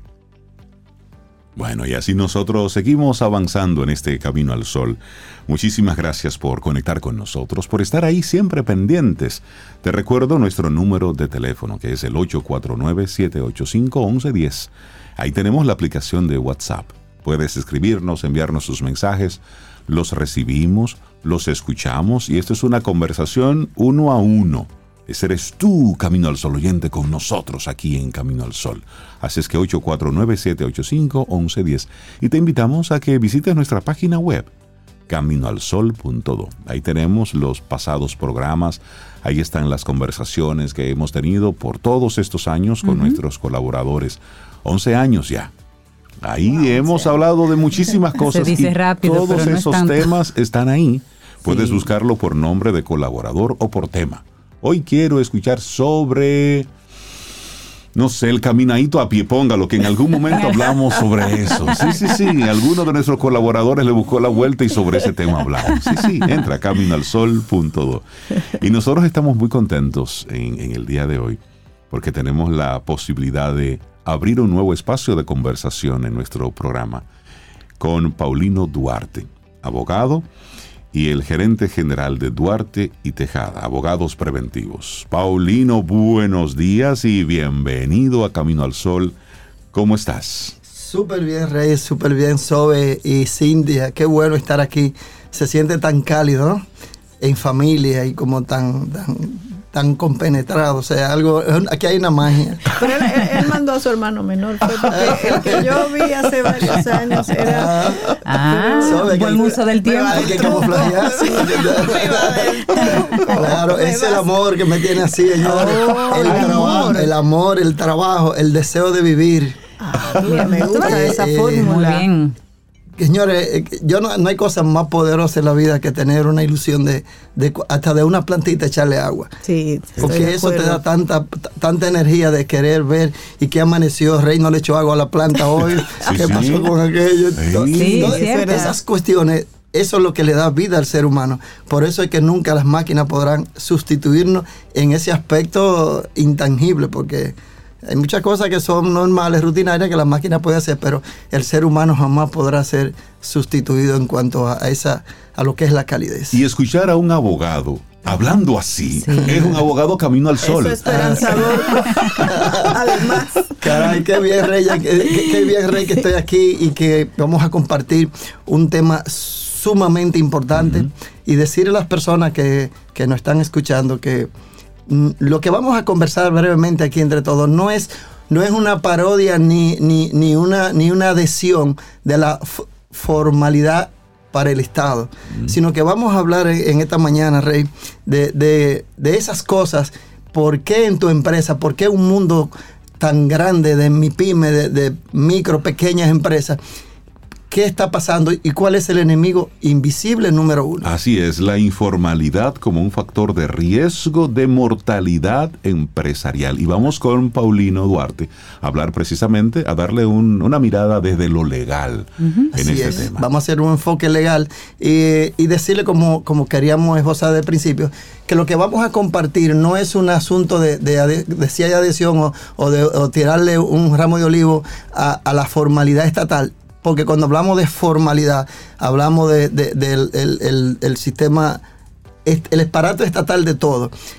Pero este enfoque es un enfoque de conciencia. Yo mismo soy empresario, yo mismo viví la informalidad y, y legalmente como abogado vivo enderezando en tuerto, buscando el eslabón perdido para que el, lo- el tren vaya sobre rieles. Y me motivé a tratar este tema por, porque sé que es el, el público, los jóvenes, la gente de, de- de los 35, 40 años que están abriendo empresas, de que la informalidad es un factor muy, muy peligroso y que tranca, obstruye el progreso de tu compañía. Y tú dices, bueno, pero ¿por qué él dice eso si así yo como me mantengo en la oscuridad trabajando, no pago ITEVI, no, no pago TCS, yo no pago eh, impuestos sobre la renta, yo no pago ganancia de capital? Aparentemente esa es la idea que nos venden o que la informalidad le está vendiendo a, a las, a las compañías. Y si tú analizas brevemente, en República Dominicana, el 98%, Rey, de un universo de, dom- de 1.500.000 empresas son micro, pequeñas y medianas empresas. Son mis pymes. Exactamente. Bien. No, el 90% es El alto. 90 98. 98% del 98. sector productivo empresarial, Son- eh, el general macro, Son macro, pequeñas empresas. 98% lo está, lo, lo son la- las micro y pequeñas y medianas empresas. Pero ¿qué pasa? Dentro de ese universo del 98%, el 60% es informal. 60%. Sí, Rey, lamentablemente. Pero esta informalidad que vamos a conversar no es para que tú tengas miedo, para que tú que estés escuchando creas que nosotros vinimos por la mañana a ponerte un cuco en, en programa Sol. No, no, no. Es, vamos, a- vamos a conversarlo para que entiendas por qué. Sí. Tú, yo lo voy a enfocar desde todas las aristas normal del derecho, porque como soy abogado, no soy financiero ni contador, tú dices, yo quiero enfocar el derecho, yo vivo en la informalidad, yo no tengo unos pagos TCS, yo le pago a los empleados en efectivo para no dejar rastro de que estoy pagando salario, eh, yo hago mis operaciones, yo cobro mi dinero en efectivo, yo opero sin Bajo tener la que mesa, como sí, dicen. ahora bien, ¿qué pasa con esa situación? Cuando tú te vas y tienes empleados, por ejemplo, suponiendo que tú tengas 5 o 7 empleados, vamos a enfocarlo desde el punto de vista del derecho laboral, del penal, del civil y del comercial, brevemente. En lo laboral no pago TCS, no tengo mis trabajadores cotizando. Pero ¿qué pasa? Dentro de esos 5, 3, 4 empleados que tú tienes, tienes tres mujeres que han salido embarazadas. Ok.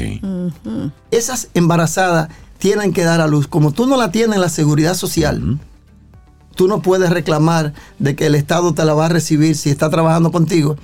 Entonces, ¿qué pasa? El parto va a tener que cubrirlo. Si la señora pare, da a luz tres, dos muchachos, ella te va a reclamar que le pague adicionalmente al salario que le está pagando un 33% de lo que es la lactancia, porque tú dices, bueno, pero yo no tengo la seguridad social, yo no tengo que pagar la lactancia. Si ella lo reclama, sí. Porque la informalidad es eso. Aunque no esté inscrita Aunque en no ningún estés lado. Sobeida, tú no la puedes, no, no importa que tú no la tengas inscrita, no importa que tú no la, tú le pagues quincenal, no importa que no tenga un uniforme, no importa que nada de eso, ni que te trabaje ocho horas, que te trabaje cuatro o cinco horas diarias. Tú tienes que cubrirle el parto, tú tienes que cubrirle los gastos médicos, tú tienes que, si te reclama, pagar un año del 33% por cada niño que tenga la madre durante un año, porque ese es el subsidio de lactancia. Y si esa madre tuvo problemas con el embarazo y tiene una licencia médica de 8 o 7 meses después del parto, tiene que pagarle el salario. Entonces vas a pagar el salario de ella, pero vas a pagar el salario de la que la está sustituyendo. Claro. Exactamente. Claro, claro, claro. Entonces, tú estás ahí con una. Te sale barato, te sale carísimo. Carísimo, Rey, pero, pero oye bien, para que salgamos rápido de lo laboral, para que no crean que nada más es laboral. pero ¿qué está pasando? No, se, no dio a luz, sino que esa persona demandó porque tú la despediste antes de los tres meses y como no tenía tres meses, tú no tienes responsabilidad.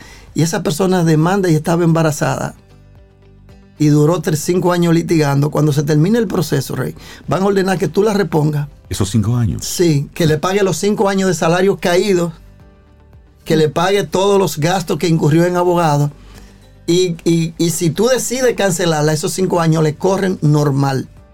O sea, para la- las Para de prestaciones, prestaciones. también se Wow. calcula. Totalmente. Es que el derecho laboral no tiene que estar. Dice que no es necesario una constitución de una compañía. Aunque comenzamos al revés, que debimos haber comenzado por lo que era registrar el nombre, yo quiero seguir en esa tónica. Sí, sí, muy bien. Vámonos a lo penal. Tú tienes una compañía de vender celulares, eso es informal porque eso no paga nada. Yo voy y lo compro, Cintia, al mercado.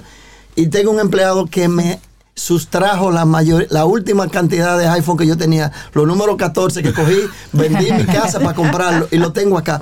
Y me robó esa, se llevó todo. Y voy a la policía. ¿Qué te dice la policía? Ah, yo tengo una compañía de celulares. Eh, tráigame la nómina. Exacto. Tráigame el pago de la TCS. Es decir, deme cuáles son las pruebas de que usted tiene una empresa. Re- Oye, bien, Roger, pero mira cómo se complica. Pero oye lo que Da- piden. eh, tú tienes, eh, dame el pago de la, de la TCS. ¿Cómo que TCS? Yo no pago TCS. Ah, ok. Pues dame el pago de la nómina, dame la- el, IR2, el IR2, la declaración jurada anual de, de beneficio. Yo no tengo nada de eso, entonces usted no tiene un caso. Porque entonces tú dices, empresa. pero fue que me robó. Ella me robó 5 millones de pesos en celular, pues eso ya no son nada.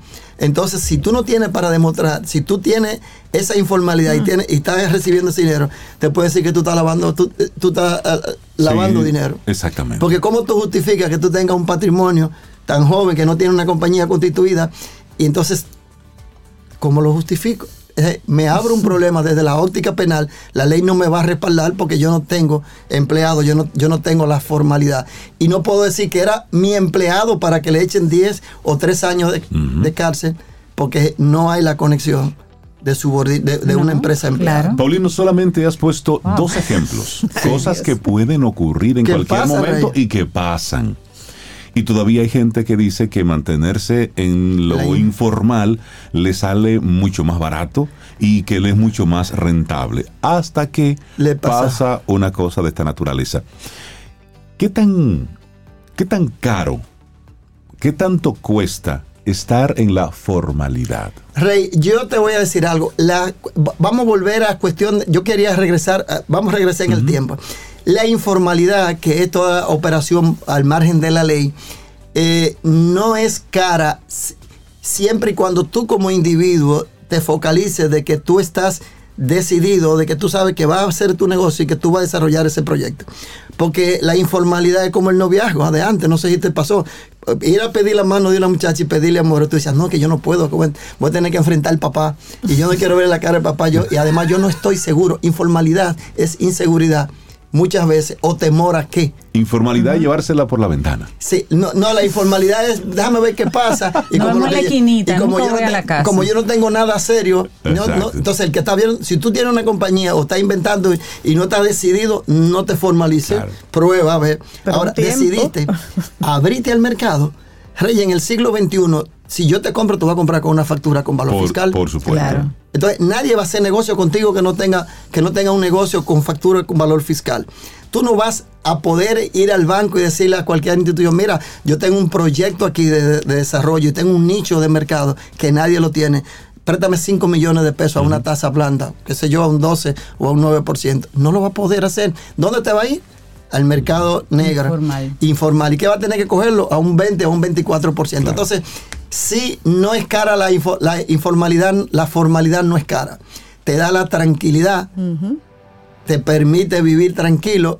Claro está, tú tienes que tener la conciencia de un ser humano que tiene que aportarle al Estado porque tú no puedes pretender que tú vas a hacer negocio, te va a economizar todo y tú vives en una tierra, en un lugar donde se necesita pagar impuestos y donde necesitamos que de una mal, mal o bien, mal usado o bien usado, el Estado debe cobrar su tributo por ese beneficio. Ahora, vuelvo y repito, no esto no es una clase para que salgan corriendo, para que, le, eh, para que cojan miedo y, se- y vayan todos a la DGI, sino explicarle a los que nos están escuchando que vivir en la informalidad para desarrollar un negocio es perder y correr el riesgo de que en el momento menos, el momento menos pensado la empresa se lleve, desaparezca del mercado.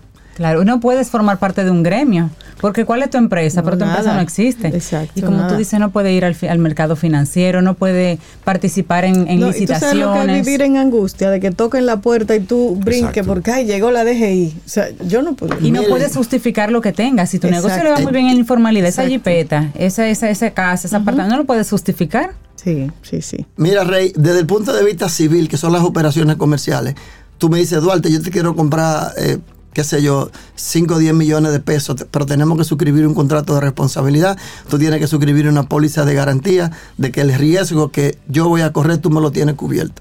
¿Cómo lo hago si estoy informal? Entonces, pero mañana tú me, me debes esas facturas que yo atrevidamente facturé a nombre de, uno, de un nombre que me inventé. Porque hay gente que hay de todo en este del Señor. Sí, Sí. porque la ignorancia es atrevida. Entonces, ¿qué dice un abogado? Vamos a cobrar ese dinero. Ok, toma la factura y cuando buscas, ¿y quién es tu compañía? ¿Cuál es la calidad legal que tiene el nombre de la empresa que tú estás? Si tú no tienes una compañía legalmente constituida, entonces no puedes recuperar el crédito. Claro. Tú, mira cómo es, toda la vertiente se va complicando. Desde el punto de vista de, de publicidad, de promoción, no puedes hacer una publicidad legal porque tú no estás legalmente, tú no, tú no, tú no eres un ente de responsabilidad. Y lo peor, eh, eh, aquí Rey viene, suponte que estafé una persona con una compañía y yo no estoy legalmente constituido. Como yo no estoy legalmente constituido, la empresa no, no es responsable de esa actuación, porque si yo hago una actuación con una compañía legalmente constituida, emito lo que sea, la compañía responde, responde desde la óptica civilmente responsable, te responde de los daños, pero tú no tienes una empresa, Exacto. sino que tú eres una persona que ni siquiera registraste tu nombre, hiciste tu negocio. Entonces, cuando yo te estafo o no te cumplo con una obligación y me llevan a la fiscalía, todas las condenaciones, no, va, no hay una persona civilmente responsable, sino que yo voy a tener que responder con mi patrimonio Como y con el patrimonio de la familia. Wow. Entonces, ¿de qué valió la informalidad? Por eso yo digo, si está seguro que tiene un buen negocio, si tiene la intención de echar para adelante, no es fácil echar para adelante, pero tampoco es difícil, Claro. porque la informalidad trae como consecuencia el que tú no puedas reclamar tu derecho aunque lo tengas. Por eso es que Duarte y Tejada es conocido como los abogados preventivos. Paulino Duarte, nos encanta tener estas conversaciones contigo. Esta es la primera que vamos a ir teniendo a través de, de todo el año. Y la gente que quiera seguir esta conversación, conectar contigo, aunque tenemos ahí unas preguntas y comentarios sobre, Sí, ¿verdad que, sí? Lo esencial, lo Ujú. esencial, una persona que ya se está convenciendo de que la informalidad Tú- puede ya, ser ya conquistamos un corazoncito. Sí. Qué bueno. los pasos esenciales para formalizarse. Primero, número uno, si tiene una idea de una compañía, registre ese nombre. Porque si la desarrolla sin registrarlo, cuando la vas a registrar, alguien puede cogerte la idea o tener una empresa y, y ONAPI te va a quitar el derecho a que A tú lo uses. nombre, claro. Porque es confuso o ya alguien lo registró. Número uno, registra el nombre. Número dos, si, si vas a form- si tiene un buen producto, entonces constituye una compañía de 100 mil pesos Okay. no significa que yo tengo que sacar 100 mil pesos de mi bolsillo. Significa que yo voy a, con el capital mínimo declarado, abro una cuenta en el banco y deposito los 100 mil pesos y me lo devuelven para atrás. Porque no es que yo tengo que sacar de mi patrimonio. Ah, yo tengo que sacar 100 mil pesos. No, no, eso no es. no usted simplemente la constituye y, y hace un depósito en el banco para, para tenerla en la cuenta y le devuelven su dinero. Entonces, crear una compañía con sus estatutos, que puede ser a título personal, puede ser una responsabilidad limitada con dos personas y abrirte camino y estar preparado para... Y ya luego solicitar Y sus llamar a comprobantes Paulino fiscales. Ah, claro, sobre lo más importante, sobre... Que te llamen a qué teléfono. ¿Cómo conectan contigo? Claro. Señores, esta conversación va a seguir y yo sé que si tienen cualquier duda o cualquier preocupación, solamente contáctense al 809-274-8080 o escríbanos a info arroba duartitejada.com. Buenísimo. Paulino Duarte, abogado y CEO de Duarte y Tejada, abogados preventivos. Y ahora colaborador de Camino al Sol. Nos encanta tenerte aquí con nosotros, de verdad que sí. La informalidad como factor de riesgo. Mira, Paulina, excelente tema. Bueno, chicos, yo... Sigamos la conversación. Es que tengo sí. que buscar un tema apropiado para Camino al Sol porque esta es la plataforma durísima. Señores, buen día a todos. Gracias, Rey, Sobela gracias. y Cintia. Gracias volveremos pronto. Que tengas un excelente día. Muchas gracias. Siempre ayudando a uno como a ponerse tranquilo. Acompaña Reinaldo Infante. Contigo, Cintia Ortiz. Escuchas a Sobeida Ramírez. Camino al Sol.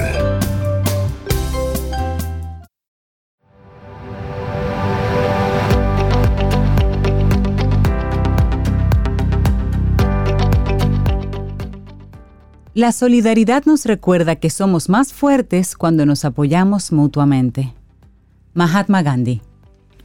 Continuamos en este Camino al Sol. Muchísimas gracias por estar ahí conectados. Muchos comentarios positivos de parte de los colaboradores y de los, básicamente, de los oyentes que estaban ahí y dándole la bienvenida a Paulino Duarte a propósito del tema que tuvimos. Y muchas preguntas. Sí, porque esa es información que hasta que tú no tienes el problema encima, nadie te la explica. Entonces, No, de manera preventiva, vamos a Uno educarnos se también en eso. a veces a organizarse porque dice, ah, bueno, si pago impuestos se lo van a robar. Porque solamente ¿no? miramos la parte de los impuestos. Sí. Y él nos dio aquí otras perspectivas. Sí, así es. Así que pónganse en esto. Y eso cuesta dinero y el dinero primero hay que buscarlo y, y- y hay que invertirlo mejor, no puede gastarse Y en eso, hay que invertirlo con nuestro siguiente colaborador. Sí, Exacto. sí, sí, sí, es básicamente es eso. Bueno, y nosotros seguimos aquí conectando con, con gente chévere que tiene para nosotros información valiosísima. Yo creo que Delta, en, el, en su segmento, hablándonos sobre El libro. sobre el libro de... Soy de la naturaleza, soy la madre naturaleza. Soy la madre Ella naturaleza. dejó como pinceladas para esta conversación que vamos a tener con Ramón Liranzo, de Yo puedo invertir. Un hombre que decidió enseñar sobre inversiones y cómo invertir aquí y fuera de aquí para crear plenitud financiera. Me encanta a mí esa eso. palabra me gusta, plenitud. Plenitud. Sí. Ramón, buenos días y bienvenido a Camino al Sol. ¿Cómo estás? Muy bien, muy bien. Buenos días, buenos días. Gracias por tenerme por acá. No, nosotros felices y contentos, porque como no vamos a pagar demandas, porque ya vamos a formalizarnos, ese dinero lo vamos a usar contigo. Eh. Sí. Vamos a invertir, aprender a invertir contigo. Mira, Ramón, en, en la semana pasada estuvo de cumpleaños un amigo de Sobeida que cumplió sus 30 años. Sí. Sí, Víctor Savi cumplió 30 años el pasado Ay, viernes. My director. En tu director, entonces, consideraciones financieras para los que están en los 30, creando las Así bases mismo. para el resto de tu vida. Ese es el tema hoy. A ver, a ver. Sus 30 y más. Así que esto sirve para quienes están en sus 40 también. Lápiz y Y Gracias. claro que sí.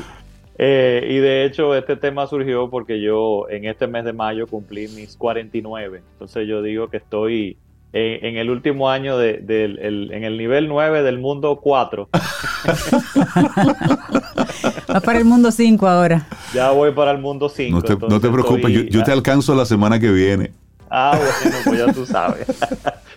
Vamos ahí, entonces nada, eh, de repente eh, no fue algo planificado, pero me vino un momento como de reflexión, como wow, están ahí lo- al doblar los 50, o sea, estoy en mi año último de los 40, y miré un poco hacia atrás y dije, ok, ¿cómo me ha ido en estos 40, en estos 40 qué he hecho? Y analizar realmente eh, que yo creo que ha tenido más impacto en eh, pues lo que he tratado de crear en estos 40, ese bienestar.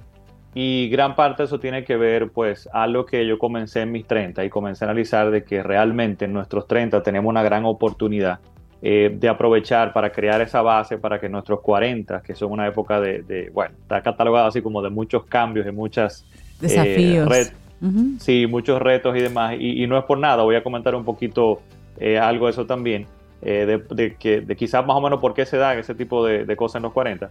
Eh, y realmente, aunque esto lo pueda aprovechar, diría que tiene una gran oportunidad el que está en sus 30. Esto no quiere decir para nada, si usted está en sus 40, que no puede también pues, utilizar estas recomendaciones. Y de hecho en sus 50 también, o sea, nunca es tarde para eso. Pero me he dado cuenta que si estamos en nuestros 30, que si yo hubiera visto esto de esta forma en los 30, eh, hubiera sido más rápido y más impactante mi, mi bienestar en los 40. Y es lo que quiero como tratar de transmitir. Entonces, eh, ¿qué, es lo que se da pues en los 40? Bueno, que definitivamente el otro día yo estaba viendo una charla de un, creo que era un doctor en psicología, que trataba como de explicar un poco eh, el por qué vemos esta época de los 40 como, como algo desafiante, como ese cambio, como algo realmente de, impacto en, nuestra vida. Y él mencionaba algunas cosas, eh, dentro de ellas que por, por, comenzamos a ser conscientes por por un lado, de, nuestras, digamos, limitaciones eh, físicas o el impacto de los cambios físicos que estamos sufriendo, ¿verdad? Y eso es algo inevitable, que es perfectamente, eh, digamos, que tratable y manejable y, todo esto, pero que están ahí. Pero por otro lado, él decía que eh, por nuestra cultura, regularmente, no todo el mundo estará en esta misma situación, pero regularmente, él decía que estamos como una especie como de sándwich, donde él dice, estamos quizá con eh, eh, hijos adolescentes o entrando a la universidad y con todo lo demandante que puede ser esto. Y del otro lado tenemos los desafíos de nuestros padres que quizás son envejecientes y estamos quizá teniendo que, que nos demandan un poquito más de nuestro tiempo y de nuestro esfuerzo. Y en general que vienen muchos retos en esta, en esta época, ¿no? En nuestros 40. Pero también por otro lado que comenzamos a valorar mucho eh, otras cosas que quizás no valorábamos en nuestros, en nuestros 30. Comenzamos a, a ver hacia el futuro y a pensar, ok, ¿cómo va a ser ese futuro? ¿Cómo va a ser eh, mi, mi, trayectoria profesional del, de empleo? ¿Qué tan mercadeable voy a ser? Comienzan unos miedos y unas eh, inseguridades sobre eso, por ejemplo. Pero también, eh, ¿hasta cuándo? Quizás nos comenzamos a preguntar, ¿hasta cuándo voy a seguir a, este, a este ritmo, por ejemplo? ¿Podré en algún momento estar un poco más tranquilo? Eh, cuándo de repente voy a poder recuperar esas pasiones que tenía, que ahora de repente no puedo por todos los compromisos que tengo en este momento, eh, dónde están esas pasiones que seguí. Entonces, eh, suena como todo eh, malo o negativo, pero en realidad si manejamos esto correctamente, puede ser toda una nueva etapa que inicia de nuestra vida para nuestros 50, 60, 70 y puede ser una época maravillosa si logramos manejarlo correctamente. Y cuando te escucho hablar es como una especie de hermoso caos, porque, porque llegas a un punto donde tú pensabas, cuando yo tenga los 40, yo voy a estar, es decir, vamos como nos pasamos y en este sistema nos pasamos simplemente idealizando épocas. Cuando estamos ahí, decía, pero, ¿y esto era? Ah, pero ahora que esto está complicado porque llegué aquí y ahora que falta un tramo. Es decir, porque, porque no tengo la agilidad de antes, porque los intereses cambiaron, porque no era lo que yo pensaba que era. Es decir, hay un caos que pueden pasar dos cosas, como tú muy bien dices o lo puedo utilizar como una plataforma a mejor o simplemente me puedo quedar sumido ahí. Sí. Completamente. Y algo que tú dices que es un hermoso caos, eh, yo creo que otra charla que vi por otro lado, me, me, excusa que no tengo aquí el nombre de la persona que la daba para poder eh, comentarle, pero bueno, hablaba de que, de que cuando a veces sentimos esta presión y nos abrumamos con una cantidad de cosas, eh, al final, si nos damos cuenta, es muchas veces fruto de los regalos que tenemos de la vida y de las cosas que estamos disfrutando. Ok, porque por ejemplo, quizá esa demanda que tenemos de estos niños adolescentes, tenemos una familia, tenemos hijos y eso es maravilloso. Eh, si tenemos, por ejemplo, eh, digamos, la demanda de nuestros padres que están envejeciendo, tenemos a nuestros padres acá, por ejemplo. ¿okay? O sea, y todos estos desafíos muchas veces son cosas que, que reflejan lo que hemos logrado acumular en la vida, que muchas veces en esta época comenzamos a darnos cuenta de que, y ya pasando un poquito a la parte financiera, de que eh, esos valores que teníamos, esas cosas que nos parecían importantes, por ejemplo, ese vehículo de lujo, esa casa en la playa, ese viajar en primera clase, por ejemplo, no es que no se disfrute, no es que no, está, no es que esté mal, no es que si llegamos a ello vamos a decir que no, ¿ok? Pero nos damos cuenta que son otras cosas las más importantes y comenzamos a valorar mucho más en nuestra salud mental, nuestro tiempo, nuestra capacidad de tomar decisiones de vida, nuestra libertad entonces, eh, eh, esa conexión con las personas que tenemos alrededor, eh, alrededor es lo que se nos comienza a ser más importante y hay como este cambio pues en nuestra, en nuestra vida y lo que probablemente sea el resto de nuestra vida, que definitivamente va a ser una época maravillosa si la manejamos correctamente. Entonces, dentro de eso, tenemos que dejarnos de romanticismos y demás y tenemos que entender que las finanzas pues son una parte importante. Nuestra situación financiera es una parte importante de lograr crear la base para poder enfrentar todos estos eh, retos y estos nuevos desafíos que se nos van a dar en esta época. Y ahí entonces donde los 30 pues son una excelente oportunidad para comenzar. Eh, y ahí en ese sentido eh, traigo cuatro recomendaciones específicas para los 30, pero de nuevo, si usted está en sus 40 y está iniciando, perfectamente no subestimemos el impacto de poner a caminar un plan financiero para nuestros próximos 5 años y no Claro. subestimemos el, Ujú. el impacto que eso puede tener para el resto de nuestra vida. ¿Ok? Ujú. O sea que estamos a tiempo todavía. Yo en mi caso, por ejemplo, comencé a los 38, 39 años, no necesariamente porque vi esto. ¿es? Fue un asunto más de que me sentía atrapado, por ejemplo, en mi trabajo y otras cosas, por ejemplo, que me movieron a hacerlo. Pero gracias a Dios que lo hice, porque esto me permitieron una base para poder enfrentar todo lo que he eh, pues, enfrentado en mis 40 y lo he disfrutado mejor. Y es la intención como de transmitir este asunto. Yo inicié un viaje hace 10 años, eh, 11 años más o menos con mi finanza, y a 8, hace dos años más o menos, pude comprar de vuelta mi libertad, como digo yo, y eh, dejar mi, mi carrera en, en la banca, en la, en la parte corporativa, para dedicarme, por ejemplo, a esto. Y esto fue una gran parte de, de ese bienestar que pude crear en, en mis 40. Entonces, ¿cuáles son estas recomendaciones para los 30? Pero en general para toda persona también que quiera eh, enfrentar mejor sus 40. Algunas van a sonar como bien sencillas y como, ay, pero se cae de la mata, pero no, vamos a tratar de analizarla y de, y de escucharla con, con detenimiento. Número uno, ahorra. ¿Ok? Suena como bien tonto y bien sencillo, pero ¿cuál es el punto? con esto? De la Ahorra. forma, ¿Perdón? No, ahorrar. Repitiéndolo al cerebro. Repetirnos esa ahorra. Correcto. Eh, por ejemplo, la- a mí me gusta que la gente lo vea de la siguiente forma. Entender que el ahorro realmente es lo único que te pertenece. ¿ok? Yo digo que si tú el ingreso que recibes lo estás utilizando para pagar el pago del vehículo al banco, para pagar la luz, para pagar el teléfono, para pagar la renta, date cuenta que le estás pagando a todo el mundo menos a ti. Es para quién estás trabajando entonces, ¿ok? Entonces, cuando te pones en ese mindset, dice, ah, ok, pues definitivamente el ahorro es algo importante porque es mi pago, es realmente lo único que me pertenece, ¿ok? Y no hay forma de crear estabilidad financiera, de crear patrimonio, esa solidez, si no es a través del ahorro, ¿ok?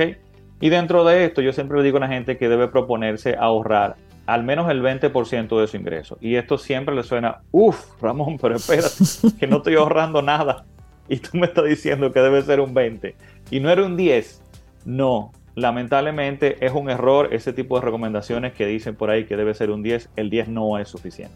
¿Ok? Lamentablemente los números no mienten, están ahí y los, lo necesario es un 20%. Ahora no nos estresemos con esto y comencemos con lo que sea posible.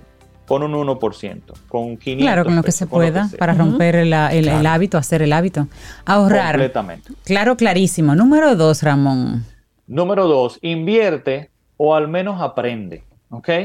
El punto es que no esperes a tener dinero para comenzar a aprender a invertir. Lo ideal es que tú definas ese, ese plan financiero, definas esos objetivos y comiences a aprender a invertir. Aún no tengas dinero para invertir, porque lo eh, más común que veo es la gente que de repente comienza a tener buenos ingresos, comienza a tener, eh, digamos que, una ci- cierta holgura y no sabe qué hacer con el dinero. Entonces quiere aprender en ese momento y comienza a cometer errores o lo malgasta en otras, en otras cosas. Entonces no esperes tener dinero para aprender.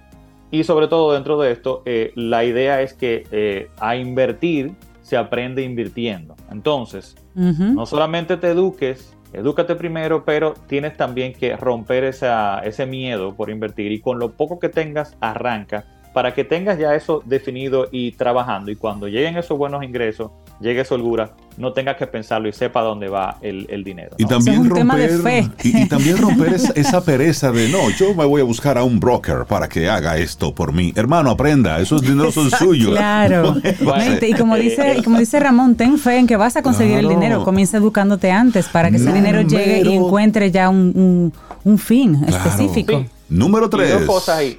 El, el aprender me, me va a ayudar a, a definir un plan financiero, porque dentro de la parte de aprender a invertir está el definir mis objetivos y comienzo a ver entonces mi finanza de otra forma y voy a comenzar a encontrar esa motivación para encontrar ese dinero extra y ese ahorro, porque veo el impacto que eso va a tener a futuro.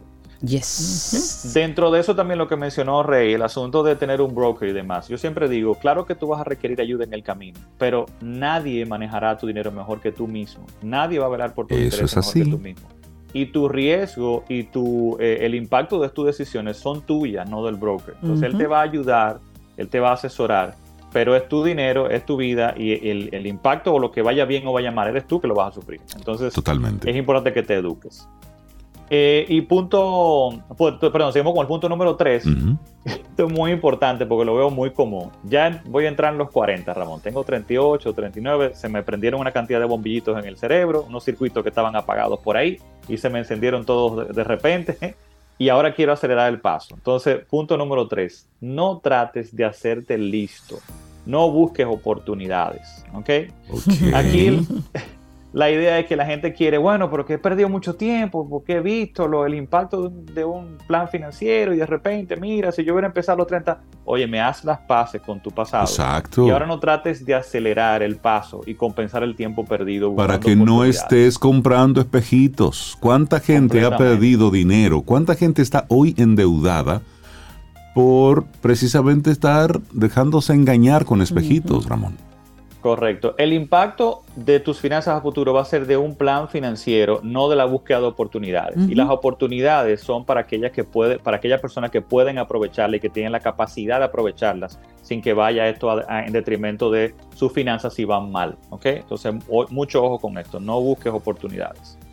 Y número cuatro, define un plan financiero. Y en esto me refiero cuando la gente oye plan financiero piensa, ah, voy a hacer un plan para el retiro. Perfecto, haz el plan para el retiro. Pero lo importante aquí no es el destino, ¿ok? No es el, monto que voy a llegar y el tiempo en que voy a llegar al retiro o a la libertad financiera. No planifiques solamente para eso. Aquí el bienestar está en el viaje, en la capacidad en ese viaje de poder tener la, eh, la capacidad de tomar decisiones de vida, de tener opciones para enfrentar esas adversidades que nos van a llegar y que esto no detenga tu progreso y eh, que en el camino yo vaya poco a poco comprando de vuelta mi libertad para poder de nuevo recuperar mi vida y mi, mi bienestar como tal. Esas son las cuatro recomendaciones para las personas que están en sus 40 y más allá.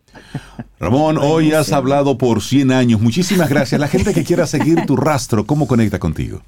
Claro que sí, a través de redes sociales, eh, en las cuentas de Instagram, Facebook y YouTube como Yo Puedo Invertir y también el blog ahí está yo puedo invertir.com con mucho contenido gratuito para ustedes. Y Buenísimo. contenido de muchísimo valor, muy recomendado. Muchísimas gracias, Ramón. Que tengas un, un excelente día. Gracias. Igual a ustedes, bye bye. Un abrazo.